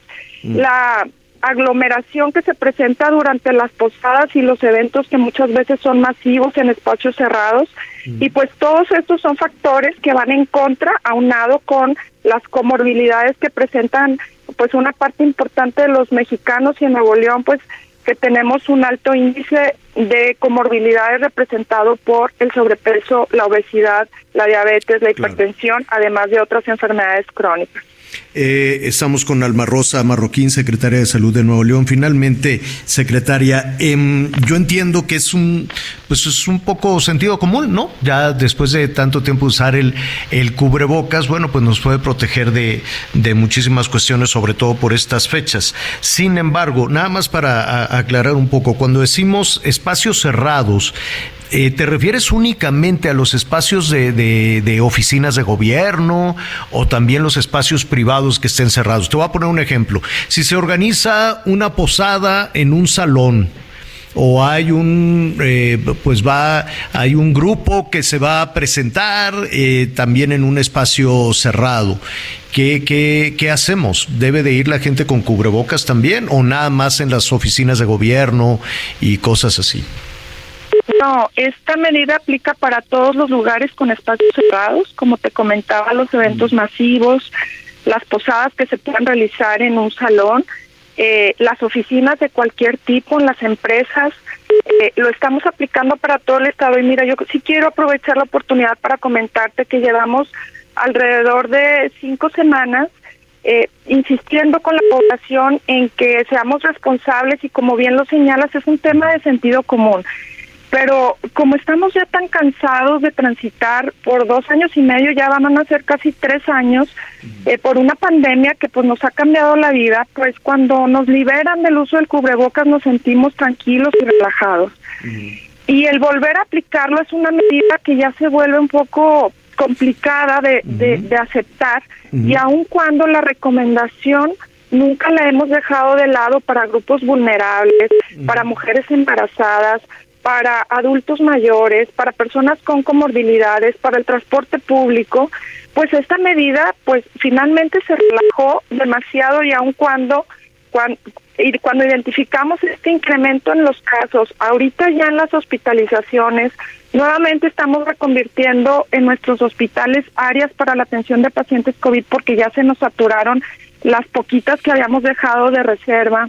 Entonces es momento de tomar decisiones que garanticen no solamente el bienestar y la salud pública, sino nos garanticen la posibilidad de poder atender con calidad, con seguridad y con eficiencia a las personas que así lo requieran dentro de nuestras instituciones de salud, ya sean públicas o privadas. Finalmente, si alguien dice, no, yo no voy a usar el cubrebocas, yo voy a ir al concierto del Bad Bunny y quiero estar cantando, o voy a ir a la posada, o, e, e, es decir, ¿qué, ¿qué harán si una persona entra a un supermercado, un almacén, una tienda y le dicen, oiga, tiene que usar el, el cubrebocas si no lo quiere usar? Afortunadamente eh, hemos identificado que la mayor parte de las personas están de acuerdo con esta medida, derivado de que los que están vulnerables, que lo continuaron utilizando, estaban hasta cierto punto molestos de que los, el resto no lo utilizara y que ellos pudieran estar más en riesgo. Sí hemos tenido situaciones en personas que se niegan a utilizarlo, pero son las menos. Nosotros estamos tratando de, de, hacer equipo con las empresas, con los restaurantes, con toda la industria para que nos ayuden a, a, exigir el uso al interior de sus establecimientos y que esta medida no necesariamente tenga que ser punitiva para nadie, sino que sea un acto de sensibilización y de concientización para todas y para todos. Pues te agradezco muchísimo, estaremos pendientes de cómo, de cómo se aplica esta decisión desde ya. Entiendo que es a, partir de, ya, sobre todo con estas, eh, que viene una temporada de, de, fiestas y celebraciones, y veremos también, si no, si me lo permites, Alma Rosa, ver cuál es la reacción que tienen nuestros amigos allá en Nuevo León y los visitantes, atención, todos aquellos que viajen a Nuevo León. Alma Rosa Marroquín, secretaria de Salud, muchísimas gracias. Encantada, muchísimas gracias por la oportunidad. Al contrario, bueno, pues, eh, pues nada, a cuidarse, a cuidarse otra vez a nivel federal. Eh, dicen las autoridades sí, llevamos seis semanas con un repunte de contagios, pero es recomendable, no, en en, eh, en Nuevo León es obligatorio. de momento a nivel federal es solo recomendable el uso de cubrebocas. Oiga, pues pasó el buen fin y aquí estuvimos platicando con eh, pues todo tipo de empresarios desde los pequeños comerciantes que decían no pues yo no tengo mucha capacidad para estar este cómo se llama eh, ofreciendo ofreciendo descuentos imagínese pues llegaba uno por ejemplo a la tiendita abarrote y qué me vas a dar con descuento no pues te doy agarra de aquí unas paletas de, de, de algo porque pues yo al proveedor al proveedor le tengo que le tengo que pagar, en fin, no era diferente a por ejemplo los grandes almacenes o las tiendas de, autoservicio que se pueden preparar con anticipación, con tiempo, incluso con sus proveedores para poder ofrecer un, descuento. Em, que, había grandes expectativas, pero pues veremos si, si efectivamente se cumplieron estas expectativas, sobre todo después de dos años de capa caída a propósito de la, de la pandemia, cómo estuvieron las ventas. vamos a platicar en un, en un momento más. Ya tenemos a nuestro entrevistado, le voy a preguntar a nuestro equipo de producción, ya está. Me da muchísimo gusto saludar a Vicente Yáñez. Él es el presidente de la Asociación Nacional de Tiendas de Autoservicio y Departamentales. ¿Cómo estás, Vicente? Qué gusto saludarte. Saludarte también a ti, Miguel, a sus órdenes. Oye, Vicente, yo sé que por estas fechas, pues eh, eh, van a, va a repuntar el consumo, nos cae un poquito de dinerito, nos cae el aguinaldo, este, ¿no? Y pues eh, queremos, pues no solo apapachar a la familia, tal vez por ahí darnos algún gustito. Es una buena, seguramente es una buena temporada. De esto hablaremos en un momento, porque básicamente te queremos preguntar antes, ¿cómo les fue con el buen fin? Pues mira, el, el buen fin ya es una fecha con, consolidada en, entre los mexicanos para, para, hacer nuestras compras. Y, bueno, esta vez la parte de comparación va a ser muy difícil hacerlo porque eh, eh, este año fueron cuatro días, regresamos a cuatro días, que es lo que era el buen fin, el comportamiento del buen fin original, pero en 2021 tuvimos siete días y en el 2020 tuvimos 12 días por, por los temas de la pandemia. Entonces, hacer un comparativo es un poco complicado. Lo que sí nuestros asociados vendieron 36.700 millones de pesos y bueno, y, muchos mexicanos pues nos vimos beneficiados con buenos precios, sobre todo de productos de consumo duradero. Entonces, esto es bueno para la economía, se hace dentro de la formalidad, hay un sorteo fiscal que también eh, el SAT premia a cierto número de boletos que, de vouchers que participaron por haber pagado con tarjetas de crédito y, y bueno, pues esto nos ayuda mucho al, dinamismo económico. Y regresándome a tu primer pregunta, en noviembre cerramos con ventas de 8.6 eh, por ciento a tiendas totales, en las que, bueno, destacaron las ventas a autoservicios de 11.4 y especializadas de 11.3. Y bueno, pues esto, esto, esto nos ayuda a, recuperar el dinamismo económico que, que, es lo que necesitamos como país, ¿no? Volver a recuperar pues, las ventas que teníamos en 2019 y, y sobre todo volver a recuperar pues el dinamismo que puede tener una economía tan grande como la mexicana que, que pues sí deberíamos estar creciendo en términos reales en mejores números, ¿no? Esto, en este comparativo yo sé que es difícil eh, por los días, por las condiciones de todo tipo, las condiciones de salud, las condiciones económicas, que no hemos visto un repunte en el crecimiento económico pues desde el 19, ¿no? México se quedó ahí este, atorado y después vino un desplome del cual pues nos vamos recuperando. Hay quienes dicen que es un rebote y un rebote que no ha llegado pues eh, a, a, tener lo que se planeaba desde, desde el 2018. Sé que es difícil hacer el comparativo, pero para poder entender, eh, ¿son buenos números? ¿Son malos números? ¿Cómo lo calificas? Mira, son, yo te diría que son números planos, en términos reales, pues no hay, no hay gran crecimiento económico comparado con 2019. Y aquí, si me permites, Javier, pues la receta es relativamente sencilla. Los países competimos por las inversiones, las inversiones se van a donde más les conviene. Y bueno, México, el gran reto para México es que tengamos las políticas públicas que, que generen confianza y que seamos capaces eh, pues de retener y de atraer la inversión, tanto la nacional como la extranjera. Y esa inversión eh, pues es la que genera los empleos formales, es la que genera el crecimiento económico y es la que genera pues finalmente que un país le vaya mejor que a otros, ¿no?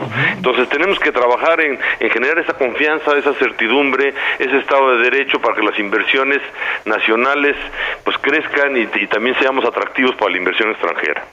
Ah, están, a propósito de eso, a propósito de la inversión nacional y, extranjera, Vicente, las eh, mismos almacenes o las mismas tiendas que teníamos en el 19 o en el 20 siguen en nuestro país? ¿Llegaron más? ¿Cerraron algunas? Cómo, está esa evaluación? Mira, cerraron algunas tiendas por la pandemia, pero seguimos más o menos con la misma huella de tiendas. El comparativo en cuanto a metros cuadrados es, similar, un poco más de metros cuadrados ahora, porque sí ha habido algo de crecimiento, pero, pero lo que tenemos que hacer, este Javier, es retomar la vía de crecimiento. Somos un país muy grande, con muchas posibilidades, eh, que estamos insertos en el Tratado de Libre Comercio eh, pues más exitoso del mundo, en la zona económica que tiene el mayor potencial de crecimiento, y eso eso es lo que debemos de aprovechar, Javier, y, y pues lo que tenemos que hacer es ponernos de acuerdo los mexicanos que eso es lo que queremos, ¿no? Y, y tener, generar las políticas públicas orientadas en ese sentido. Finalmente, eh, finalmente Vicente, eh, tu pronóstico para el cierre del año y para las primeras dos semanas de enero, ¿no? Que también son de, de venta importante. Mira, nosotros hacemos una proyección a principio de año, no solemos eh, moverla y a principio de año proyectamos un crecimiento eh, nominal eh, para el 22 de 4.3 y vamos arriba de ese, de, ese, de, ese, de ese acumulado nominal, ¿no? Y a tiendas totales de 7.1%. Sin embargo, te decía yo, en términos reales, pues son crecimientos a tiendas iguales, estamos en 0.4% a octubre, ¿no? En, en, el, en el acumulado. Entonces es un crecimiento muy plano que, que pues no, no, no, no, refleja pues lo que quisiéramos que se reflejara en un mercado con más dinamismo, ¿no? Es un crecimiento plano. ¿Tu expectativa para el 23? Eh, yo creo que va a ser igual, va a ser igual si si no si no modificamos eh, ciertas cosas va a ser un crecimiento también plano y vamos a seguir teniendo el reto de la inflación que, que como todos sabemos pues es el impuesto más alto, más depredador y que tenemos que cuidar que México no regrese a esas épocas de hiperinflación. Eh, nuestros socios están haciendo todo lo posible y lo que está de su parte para para esto, pero sí es un tema que tenemos que cuidar todos, Javier y ustedes los medios tienen que estar muy al pendiente de que se estén tomando las medidas correctas correctas antiinflacionarias. Eh, y en ese sentido, te robo un minuto más, siempre estamos hablando de hacer una compra inteligente, ¿no? Los medios de comunicación, algunas instancias de gobierno, eh, bueno, básicamente Profeco. Pero en este tema de, la compra inteligente suena en ocasiones a, inhibir, a inhibir el consumo, como eh, desde la otra parte, desde el ANTAD o desde, o desde los comercios, se puede hacer una oferta inteligente para reactivar el consumo? Mira, Buen Fin es un buen ejemplo de eso. En el Buen Fin, pues los almacenes junto con eh, sus proveedores liberan espacio en el anaquel para eh, abrir espacio a los, a los, vamos a pensar en televisiones de nueva tecnología. Entonces, eh, el consumidor puede comprar la de la penúltima tecnología con una buena oferta y un buen precio, y, y, eso le abre espacio a, a los inventarios. Entonces, los inventarios del fabricante, del comercializador, se desplazan eh, de forma inteligente, como bien dices tú, eh, hacia un consumidor que, que, analizó y, y, pues decidió que no tenía que tener el último grito de la moda y consigue una buena propuesta de valor y con eso pues se, le abre espacio a la nueva tecnología que sí pueda comprar alguien que tenga el, poder adquisitivo y esas compras inteligentes pues sí nos, sí nos benefician a la economía en general. El buen fin es un buen ejemplo de eso. Sí, definitivamente. Y por último, eh, yo recuerdo incluso en los en, en las temporadas difíciles, en ese bache de, de, pandemia y en la recuperación, que batallábamos mucho con la cadena de suministros y había muchísimos argumentos, que si en Asia, que si el COVID, que si las fábricas, que si los chips, que si eh, la, producción de, alimentos. Ya se superó todo eso, la cadena de suministros, ya podemos ver este productos en, en los anaqueles de todo tipo, desde, desde las cuestiones de, de alimentos perecederos hasta tecnología. Bueno, en los almacenes no hubo tanto problema en esa cadena de suministro, en la ruptura de cadena de suministro. Sin embargo, sí elevó los costos y ahora ya estamos viendo que los contenedores de Asia hacia América ya están volviendo a estabilizar los precios, pero también abrió oportunidades, ese nearshoring del que se habla, de que tengas el abastecimiento más cercano a los lugares de consumo, es una realidad y ahí en México, México, bueno, pues hasta parece que nos cae otra vez la bendición de estar cerca de las economías más dinámicas, Estados Unidos y Canadá, en el que en el que ese nearshoring nos puede ofrecer muchas oportunidades de inversión y de empleo de, de, de, productos que antes se fabricaban en Asia. Entonces se va a dar una recomposición en la que debemos de aprovechar eso y vuelvo a repetir, pues generando la confianza y generando la certidumbre para que esas inversiones lleguen a México. En ese sentido se, se pronunció el presidente, por cierto, una, una posición muy interesante, la propuesta que tendrá con el presidente Biden en los próximos días. Vicente Yáñez, presidente de la Asociación Nacional de Tiendas de Autoservicio y Departamentales. Muchísimas gracias, como siempre. Felicidades, felices fiestas y lo mejor para gracias, el año. Gracias, Javier. un abrazo a ti y a tu auditorio. Y bueno, trabajemos para que tengamos un mejor México el año que entra. Definitivamente. Gracias, Vicente. Hasta luego. Hasta luego. Bueno, pues eh, sí, no, no hubo las compras como se esperaba, ¿no? Se hablaba, yo recuerdo, Miguel, este, justo cuando estábamos en estos días que la meta era de 61 millones eh, de pesos, pues al parecer no, no se llegó, no se llegó ahí. Algunos, eh, algunos almacenes, algunas tiendas decían, bueno, pues ojalá se pueda ampliar. De hecho, de manera unilateral, ampliaron su jornada de ofertas, ¿no? Decían, bueno, pues se acabó el buen fin, pero yo mantengo las ofertas un poco para eh, ser todavía más atractivos por algunos días a la clientela. Pues esperemos que esto se, se recupere. No es un tema de consumismo, es un tema de acudir y no solo a los grandes almacenes. Recuerde usted los microempresarios, los pequeños, los medianos empresarios, aquellos que generan 3, 4, 10, 20 empleos pues también hay que apoyar y la manera en que, que, podemos apoyar en esta temporada es con un consumo inteligente, ¿no? Y decir, bueno, sí ocupo esto y puedo ayudar, ¿no? Exacto, yo creo que eso tiene que, eh, que, ser la parte más importante, un consumo responsable y de manera inteligente. O sea, si recibieron su aguinaldo, pues no vayan y se gasten de una vez todo el aguinaldo, sino hacer un apartadito, ¿no? Esto para la cena, esto para los regalos, esto para estrenar y esto lo dejo para cualquier emergencia. Recuerden que viene la cuesta de enero y, y la verdad, Javier, es que para muchas, para muchas empresas y sobre todo para los pequeños y medianos empresarios, recuperarse de lo que fue pues esta infame pandemia del COVID, pues ha sido todavía muy, muy complicado. Hay quienes incluso vienen arrastrando deudas desde hace, desde hace dos años. Eh, ahorita escuchando la entrevista que, que, que estaba llevando a cabo, yo me quedé también un poquito con la duda de, creo que también eso debe ser una gran lección para los empresarios, para los comerciantes, porque de lanzar verdaderamente de pronto muchas ofertas que valgan la pena, porque ah, yo en lo personal, lo que todavía seguía viendo, Javier, en redes este, y sobre todo de manera presencial, pues es que las ofertas de buen fin siempre tienen que ver con pagos a 18 mil meses sin intereses y no verdaderamente ofertas en donde los productos estén rebajados. Creo que por ahí también debería de ser una gran lección para que eh, pues la próxima, en los próximos, en las próximas eh, eh, ventas de fin de año, pues se dé más eso de verdaderamente ofertas y no promociones para pagar a miles de meses sin intereses. Sí, imagínate, hay quienes están pagando, hay algunos Reyes Magos que todavía andan pagando lo, lo de este año. Vamos a hacer una pausa y volvemos.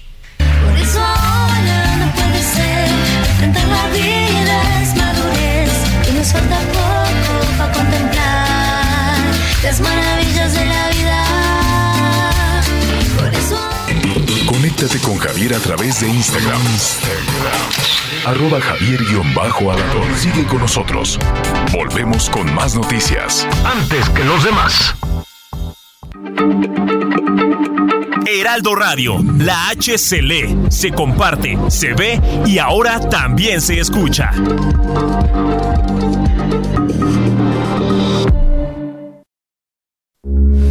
Heraldo Radio, con la H que sí suena y ahora también se escucha. Todavía hay más información. Continuamos. Y siguen apareciendo más datos y sobre todo el modus operandi de este fraude multimillonario en Segalmex. Una investigación de Mexicanos contra la Corrupción indicó que proveedores de Diconsa presuntamente habrían pagado el equivalente al 3% de cada contrato a una empresa fantasma durante la gestión de Ignacio Valle en la Dirección General de Segalmex. Sí, esta secretaría encargada de repartir los alimentos en México, pero el dinero no era para Diconsa, sino que fue transferido a cuentas bancarias de una empresa situada en Guadalajara, Jalisco, usando aparentemente una identidad robada. Un caso que, por cierto, hasta el momento, pues no ha quedado claro, mucho menos hay detenidos. Vamos a ver qué sucede también al interior de la República. Hola, ¿qué tal? Buen día, un gusto saludarlos desde Tamaulipas para comentarles que el joven Jaime Samuel Sierra Lara se proclamó campeón continental de las artes marciales mixtas en el certamen que tuvo como sede la ciudad de Bogotá, Colombia. El tan pequeño venció a Cristian Galindo, quien era el anfitrión. Sierra Lara cuenta con apenas 20 años de edad y es estudiante de la Universidad del Noreste. Compitió en ese torneo en la categoría gallo hasta los 61 kilogramos de peso, llevando al límite el cuerpo y mentalizado a lograr el objetivo que al final cumplió. En el pasado mes de junio se proclamó monarca del torneo panamericano de las artes marciales mixtas en la ciudad de Monterrey, Nuevo León. Este es mi reporte desde Tamaulipas. Un excelente día. El Papa Francisco recibió en audiencia a Samuel García, gobernador de Nuevo León, en la Basílica de San Pedro, en la ciudad del Vaticano. En el encuentro, como parte de su gira de trabajo por Europa, el mandatario invitó al sumo pontífice a visitar Nuevo León. El Papa Francisco, en respuesta, agradeció el ofrecimiento y señaló que le gustaría visitar nuevamente México. Después, el gobernador asistió al rezo del Santo Rosario previo a la misa en honor a la Virgen de Guadalupe en el altar de la catedral, que fue ofrecida por el sumo pontífice. Nuevo León es el invitado especial de la Navidad mexicana en el Vaticano 2022 para instalar un nacimiento con elementos del Estado. Entre otros, el nacimiento cuenta con dos estrellas y un pesebre elaborados en alabastro. El portal de la escena del nacimiento representa la arquitectura vernácula de Nuevo León. A través de estas actividades, Samuel García mostrará la cultura neolonesa desde el Vaticano. La gira de trabajo por Europa es para acordar oportunidades de inversión con empresas de diferentes sectores y para promocionar el potencial del Estado en materia de turismo. Para Heraldo Media Group, Fabiola Cancino. El Instituto Nacional de Migración informó el cierre y desmantelamiento de las instalaciones de atención humanitaria en el municipio de Tapanatepec, Oaxaca. De acuerdo con el comisionado del instituto, Francisco Garduño, durante los 134 días que estuvo en operación con carpas, sillas, ventiladores, agua potable, sanitarios y regaderas, se atendió sin interrupción a migrantes de 104 países a quienes se les dieron 7.535 consultas médicas y 3.048 asistencias. También se agradeció el apoyo de los agentes federales de migración por el servicio humanitario brindado, destacando que durante los días de operación de dichas instalaciones no se registraron incidentes que pusieran en riesgo a los migrantes. Finalmente se informó que se seguirá dando apoyo a personas migrantes en otras instalaciones a fin de evitar que sean víctimas de coyotes, trata de personas o del crimen organizado, informó Ángel Villegas. En Soriana encuentras la mayor calidad. Aprovecha que el pollo entero fresco está a 38.90 el kilo o milanesa de res pulpa blanca a 162.90 el kilo. Y lleve el segundo al 50% de descuento en queso Filadelfia original de 200 gramos. Soriana, la de todos los mexicanos. A diciembre 14, aplica restricciones. Bueno, eh, dos, dos, eh, dos situaciones que hay que hay que comentar una, le, enviamos un abrazo a Diego, a Diego Luna em, por, em, pues por el fallecimiento de su papá. Así es. ¿No? Qué terrible, fíjate, eh, ayer con tan buenas este, noticias, su papá Alejandro Luna, déjeme decirle que si aquí estamos hablando de la, de la, de la fama de, Diego, eh, su papá era un gigante, un verdadero gigante de la escena en, en México, un arquitecto muy destacado, un escenógrafo este que, que, bueno, pues con un reconocimiento internacional también, un verdadero gigante que que en paz descanse. Creo que incluso pues ya el gobierno mexicano también ha reaccionado, ¿no, Miguel? Así es, a través de a través de Alejandra Frausto, la responsable de la Secretaría de Cultura del Gobierno de México, se manda el mensaje específicamente, bueno, lamentar el fallecimiento del arquitecto Alejandro Luna, 50 años de trayectoria en las escenografías y por supuesto no solamente en México, sino a, nivel mundial. Y sí, Javier, la verdad es que contraste, ¿no? Ayer seguramente muy contento celebrando la nominación de Diego Luna para eh, mejor actor en los Globos de Oro y de pronto esta noticia, duro golpe, duro golpe para este eh, actor mexicano. En cuatro años, hace cuatro años también falleció su señora madre y bueno, pues hoy también su padre. Un abrazo, un abrazo para Diego Luna. Oye, y en Puebla, mucha especulación, ¿eh? Mucha especulación. Se habla de que Miguel Barbosa está hospitalizado, no se tienen más datos. Hay quienes dicen que se encuentra delicado, pero vamos a ser responsables. Leo rápidamente, comunicado de prensa del gobierno de Puebla. Al respecto de los comentarios, eh, se informa lo siguiente. El titular del Ejecutivo se encuentra en este momento valorado por personal calificado que le está dando seguimiento y cuidado médico, por lo que su estatus es estable y sin complicaciones. En cuanto haya algo relevante que informar sobre su salud, se dará a conocer por canales oficiales, porque se por lo que se solicita evitar especulaciones. Si está siendo atendido, si está en una situación médica, no, no se dice si está en algún hospital del estado, pero porque incluso se decía que había ingresado al Instituto Nacional de Cardiología. Pero bueno, pues ahí está. Saludos también para nuestros amigos en Puebla. Estamos pendientes de la salud de Miguel Barbosa, Javier. Oye, eh, sí, le enviamos incluso pues un abrazo al gobernador, a Miguel Barbosa. Esperemos que se recupere, aunque pues ha estado este batallando, ¿no? Desde hace, desde hace, este, pues ya, diría desde que llegó en medio de toda una situación también muy complicada al gobierno de, del estado de Puebla, pues su salud eh, se había deteriorado, deteriorado un poco, ¿no? Sí, desde el Senado, ¿no? Recordemos todavía incluso cuando estaba en las filas del en las filas del PRD cuando se dio todo este problema incluso de su pierna, de la diabetes, pero sí, le Tiene diabetes, ¿verdad? Tiene diabetes y algunas otras complicaciones cardíacas, ha sido hospitalizado, lo está, está en un chequeo y como tú muy bien dices, Miguel, las autoridades dicen que está ahí en un, en un chequeo y esperemos su recuperación, ¿no? Su pronta recuperación. Oye, ahorita que hablamos del tema del Senado, en este momento se está dando una conferencia de prensa eh, por parte de Ricardo Monreal y bueno, ha utilizado una palabra que ya la veníamos escuchando, pero hoy ratifica la palabra que no les gusta mucho en el gobierno de la Cuarta Transformación con este asunto de su reforma electoral, en donde dice, no, se está revisando y va para atrás, porque esta reforma es anticonstitucional, lo acaba de señalar Ricardo Monreal de nueva cuenta en conferencia de prensa.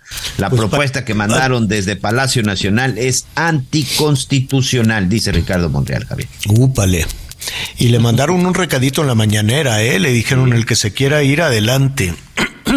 el que se quiera ir de Morena adelante, no se sabía si eso era un mensaje para el subsecretario o er, de seguridad o era un mensaje para para eh, Monreal o para todos, ¿no? Porque el asunto se va, se va a complicar.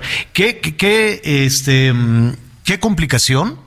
porque difícilmente se entiende. Al parecer ayer se había avanzado, que en unos sí, que en otros no, y, y quedaba, ¿sabes qué? Quedaba una duda tremenda, Miguel, que ha quedado esa misma duda desde la Cámara de Diputados, cuando reconocen que aprobaron una serie de disposiciones, sobre todo lo que tiene que ver con los partidos satélites de Morena, anticonstitucionales. Y uno se pregunta, bueno, pues aunque tengan fuero, si un legislador eh, viola la ley, ¿no? Si un legislador eh, aprueba, vota, aunque aquí no, no, no, este, no, no cuenta que no lo sabían, ¿no? Porque la gran mayoría de los legisladores de Morena no leyeron ni siquiera una cuartilla, no leyeron una página de las trescientas y pico que había en esa iniciativa, únicamente les dio el secretario de Gobernación la indicación de que lo voten a favor y así lo hicieron.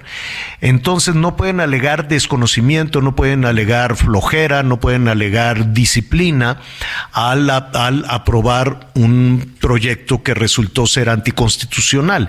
Y la pregunta es, aunque sea legislador, si tú violas la constitución, ¿eso no es delito? Por supuesto. ¿No? Por supuesto que es un delito, Javier, pero mira, vamos incluso un poquito más allá, señor.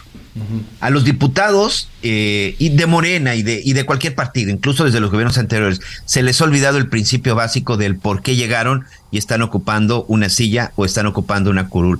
Fue por un voto ciudadano. A mí sinceramente se me hace que hay una falta desde el principio que dicen y regresamos a este tema de la, electoral.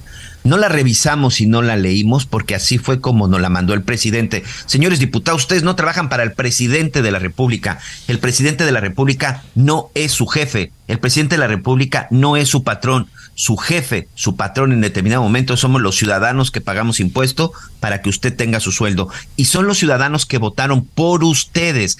Porque bueno, hay mucha gente que probablemente ni siquiera votó por el presidente López Obrador y a lo mejor votó por un diputado de su partido, porque así es, Javier. Hay mucha gente que no necesariamente votan, votan por todos, sino votan por los personajes. Entonces, creo que desde ahí los diputados ya están faltando a la ley y esa irresponsabilidad de no revisar lo que votan, por supuesto que sí debería de, de, llevarlos al banquillo, pero regresamos al tema, como hablábamos de Pedro Castillo, con eso de que tienen el fuero y se sienten protegidos y pueden hacer lo que se les da su gana, está lo que decías hace rato del senador Armando Guadiana. Sí, señor, sí estuvo en Qatar y se fue sin permiso, porque regresando en el Senado de la República le descontaron los días que utilizó para irse a Qatar con su hijo y sobre todo estar en los partidos de la selección, de los esos de la selección nacional. Insisto, ¿eh? no importa el partido que sea, vino tinto, verde, rojo, amarillo, del color que quieran, los diputados no sirven y no son empleados ni del dirigente de su partido, ni mucho menos del presidente de la República. Creo que desde ahí es donde deberíamos de levantar la voz para que sancionen este tipo de funcionarios. Y nada más lo que se querían brincar, que aquí sí lo analizamos, ¿eh, Javier? Porque aquí sí nos dimos a la tarea de revisar algunas de las líneas que tenían que haber hecho los diputados y aquí lo comentamos antes de que incluso saliera a la luz por parte de ellos. Uno de los temas era el traslado de votos para los partidos que no alcanzaran los votos necesarios para permanecer con el registro. Aquí lo comentamos, señor. Sí, aquí lo comentamos en Si donde no me decíamos, equivoco, fuimos los primeros, dijimos, oye, oye, oye, pues, ni que fuera la Monopoly. pues, transferencia ¿cómo de votos eso? para el verde y el PT. Ujú. Así de pásame unos, pásame unos poquitos. Bueno, esa es una de las varias situaciones que se han detectado como un tema anticonstitucional. Y se pueden corregir, se pueden eliminar, pero independientemente de que se corrijan o que se eliminen, ya lo votaste. ¿Qué pasa con eso? Entonces, bueno, pues sí, ya lo voté, pero como es ilegal, pero no pasa nada, no hay consecuencias. La pregunta es, entonces, ¿no hay consecuencias para los legisladores? Ya lo estaremos retomando. Mire, hay otras partes del mundo, en un ratito le voy a platicar de una diputada, una legisladora de izquierda también griega, se llama Eva Kaili. Entonces la cacharon con un montón de dinero. Dijeron, ¿de dónde es este dinero? No, pues que es mío, que porque aquí no, nada, nada, nada. Resulta que se lo dio Qatar. Sí, el mismísimo gobierno de Qatar andaba eh, corrompiendo funcionarios en el Parlamento Europeo para que hablaran bien de ellos. Se lo estoy sintetizando. Hay toda una investigación, hay todo un escándalo. Se- Acuérdese que Qatar no tenía buena imagen, ni la tuvo durante el desarrollo del Mundial. Y este, y bueno, pues anduvo corrompiendo or- or- organizaciones no gubernamentales, a integrantes del Parlamento Europeo, como para que uno eh, vaya usted a saber desde cuándo andaban ahí corrompiendo a, a la, a la gente. Pero de, de eso vamos a hablar en unos minutos más. Croacia se va a convertir ya en el primer finalista de Qatar. ¿No? De plano. Yo voy con Pues, Argentina, ¿eh? Yo voy con bueno, Argentina. yo voy ha con sido Croacia. polémica con nuestros amigos argentinos. Yo voy con Argentina el día de hoy, señor. Yo voy con Croacia. Edgar Valero, nuestro compañero de los profesionales del deporte en el Heraldo Radio. ¿Tú cómo vas, Edgar? Hola Javier, ¿cómo estás? Eh, eh, ¿Cómo estás, Miguel? Buenos días. Eh, buenos mediodías ya, ¿no?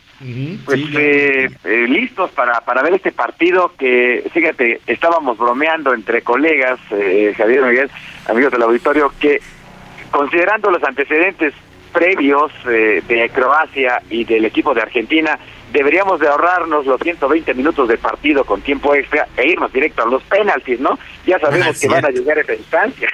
Pues sí. Cierto. Pues eso sí, eso sí es cierto. Y ahí es en donde le van a dar una repasada a los argentinos que vas a ver. Mañana vamos a estar hablando. O no, o, to- o tú estás del lado de Miguel Aquino que va a ganar Argentina. Fíjate que sí, Javier. No, Este, la- Vamos a hacer una pausa. No, no, no, no. Ya no hay pausa, señor. Ah, bueno. ¿Sabes qué? Y del lado de la razón, Javier. Eh, vamos, Croacia lleva una racha impresionante. Este es su decimotercer partido en las últimas dos Copas del Mundo. Solamente perdió la final de Fra- eh, contra Francia hace cuatro años allá en, en Rusia. Pero vamos, Argentina viene de coronarse campeón de la Copa América, algo que no hacía desde que nos ganaron en el 93, en la primera vez que México fue a la Copa América.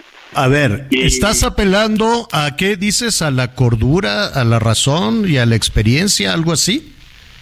Eh, A la objetividad, podemos- señor. ¿Sí? Podemos este, resumirla a, un análisis concienzudo, Javier, que, que bueno, sobre los Y en ese análisis, y en ese análisis cabía Marruecos. Eh, no, fíjate que también eh, después de haber visto el partido de Inglaterra y Francia el pasado fin de semana, eh, Francia es el equipo más técnico que hay en esta Copa del Mundo. No solamente tiene al líder goleador, tiene al mejor futbolista del mundo en este momento, que es Kylian Mbappé. Entonces, yo creo que Francia va a terminar con esta hermosa historia de los leones del Atlas, ¿no? que hasta el sobrenombre es fantástico asociado con la cordillera del Atlas en el norte de Marruecos y, y con ese famoso león de Berbería, ¿no? Que es una de las figuras legendarias de la fauna africana. Oigan, yo nada más les digo, les digo algo. Si ustedes quieren, Edgar, Miguel, que el Canelo y su servidor estemos viendo la final, No, no es cierto. Bueno, pues allá está el pronóstico. Ya veremos qué es lo que sucede en unos, en unos minutos más. Y yo eh, me imagino, Edgar, que eh, nada más terminando este tema del Mundial, que ya está prácticamente en la recta final. Em, pues se va a destapar este tema de corrupción que venía retumbando desde hace tiempo, ¿no? Eh, fíjate, Javier, vale la pena señalar que esta situación de los escándalos de Qatar, eh, al menos de algo que a mí me consta por una investigación que hice desde hace pues prácticamente eh, 20 años, 24 años, ¿no? Desde Francia 98 cuando eh, eh, Joseph Blatter gana las elecciones para ser presidente de la FIFA, estando en París unos cuantos días antes de que iniciara la Copa del Mundo de Francia 98, voló en el avión del emir de Qatar y estuvo en Doha varios días negociando el apoyo para convertirse en presidente de la FIFA.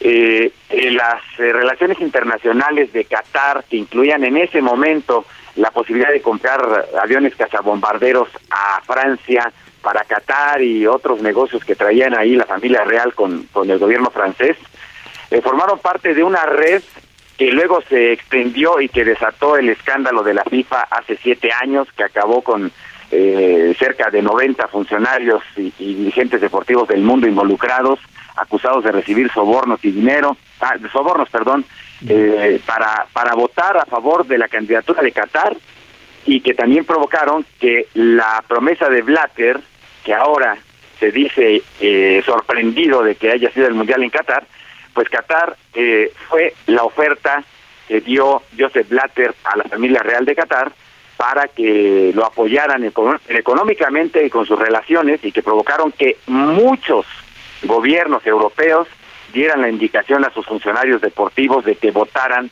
por la candidatura de Qatar y así se hiciera este mundial. La deuda, Javier Miguel, la está pagando eh, Joseph Blatter ahora, 24 años después. Entonces, lo que puede haber sucedido en todos estos años es parte de lo que de lo que tú eh, eh pues publicas también en tu cuenta de Twitter eh, al respecto. Fíjate, Javier, Edgar, les quiero comentar rápidamente algo. Hace unos días, cuando recién empezó el mundial, yo estaba eh, en Italia, estaba por allá este, de vacaciones con mi esposa. Y bueno, como sabemos, Italia no fue al mundial. Entonces, los programas que tú veías de análisis deportivo, allá de los medios italianos, sobre todo en la RAI, tenían que ver con estos temas de corrupción. Y me quedé viendo uno de ellos en donde involucran a Michel Platini, que en ese entonces era, tú me vas a corregir, era, eh, si no me equivoco, el presidente de la uh, Unión Europea del Fútbol, Nicolás Sarkozy, entonces presidente de Francia, junto con el que hoy es el emir de, de Qatar, en donde se habla de que semanas antes, en el 2010, recuerdo muy bien de que se dieran a conocer de que Qatar era el próximo, eh, la próxima sede del Mundial, que se habían reunido eh, en, el, en el Palacio de, en campo, en, en una zona en, Campos Elíseos con Nicolás Sarkozy, con Platini, esta gente de Qatar, en donde incluso también habían negociado el costo del Paris Saint Germain. Recordemos que, y tú lo, y tú lo muy bien, Edgar, Paris Saint Germain, el propietario es catarí, es uno de los hombres más ricos, más ricos del mundo. El hecho es que dicen que a cambio de que Francia y que por supuesto a través de la influencia de Platini, que tiene una influencia importante en varios de los países europeos, dieran su voto a Qatar, se comprometían a lo que tú ya comentabas, pero además a invertir cantidades de dinero muy importantes. Hoy esta investigación está abierta en Francia, ¿eh? Eso es lo que decían en los medios italianos. Hoy Nicolás Sarkozy y Michel Platini están en, en, la silla de los acusados y en cualquier momento se puede destapar que sí hubo una red de corrupción para que Qatar fuera la sede de este, de este Mundial de Fútbol.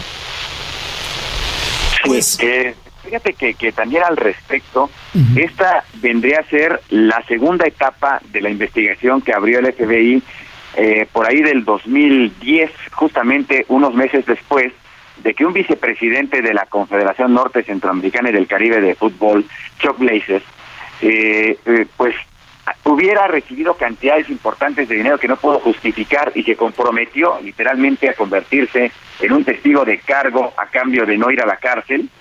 Y empezó a delatar, eso fue eh, a delatar a los funcionarios que habían recibido dinero y eso fue lo que desató toda esta investigación que el FBI sigue todavía, quien crea que ya terminó esa parte, pues está equivocado, y lo más probable es que en los meses por venir escuchemos de nuevas detenciones que ahora van a incluir pues a funcionarios que tienen que ver con televisoras involucradas también en, toda esta red de, manejo de influencias.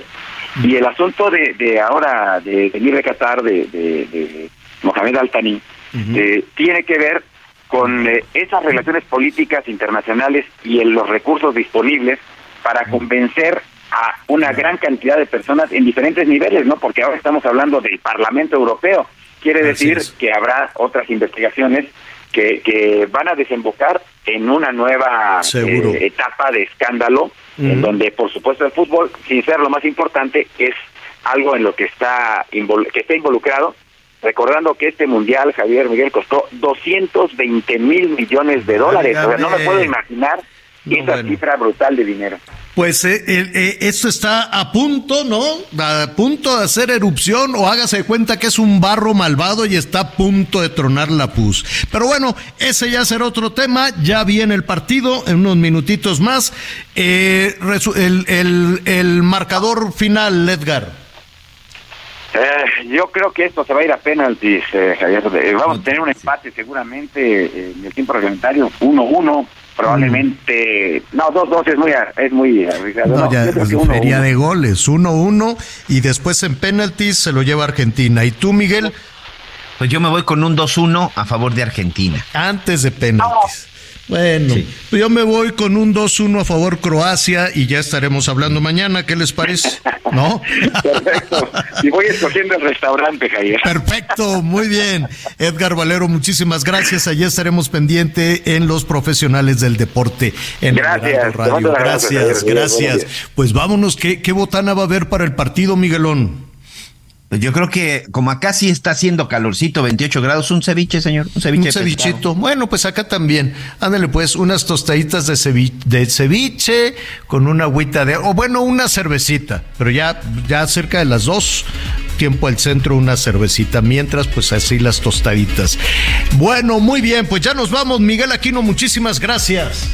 Gracias, señor. Buen provecho. Buenas tardes. Yo lo espero a las diez y media en Hechos Azteca 1. No sabe lo bueno que se va a poner. Lo invito a que siga con nosotros Salvador García Soto en el Heraldo Radio. Son las noches que me llevan a lugares sin barreras,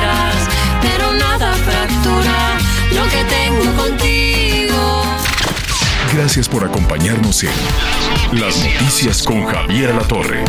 Ahora sí ya estás muy bien informado.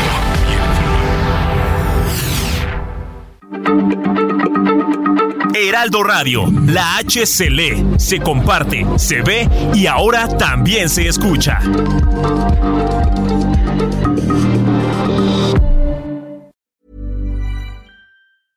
Hey, it's Paige DeSorbo from Giggly Squad. High quality fashion without the price tag. Say hello to Quince.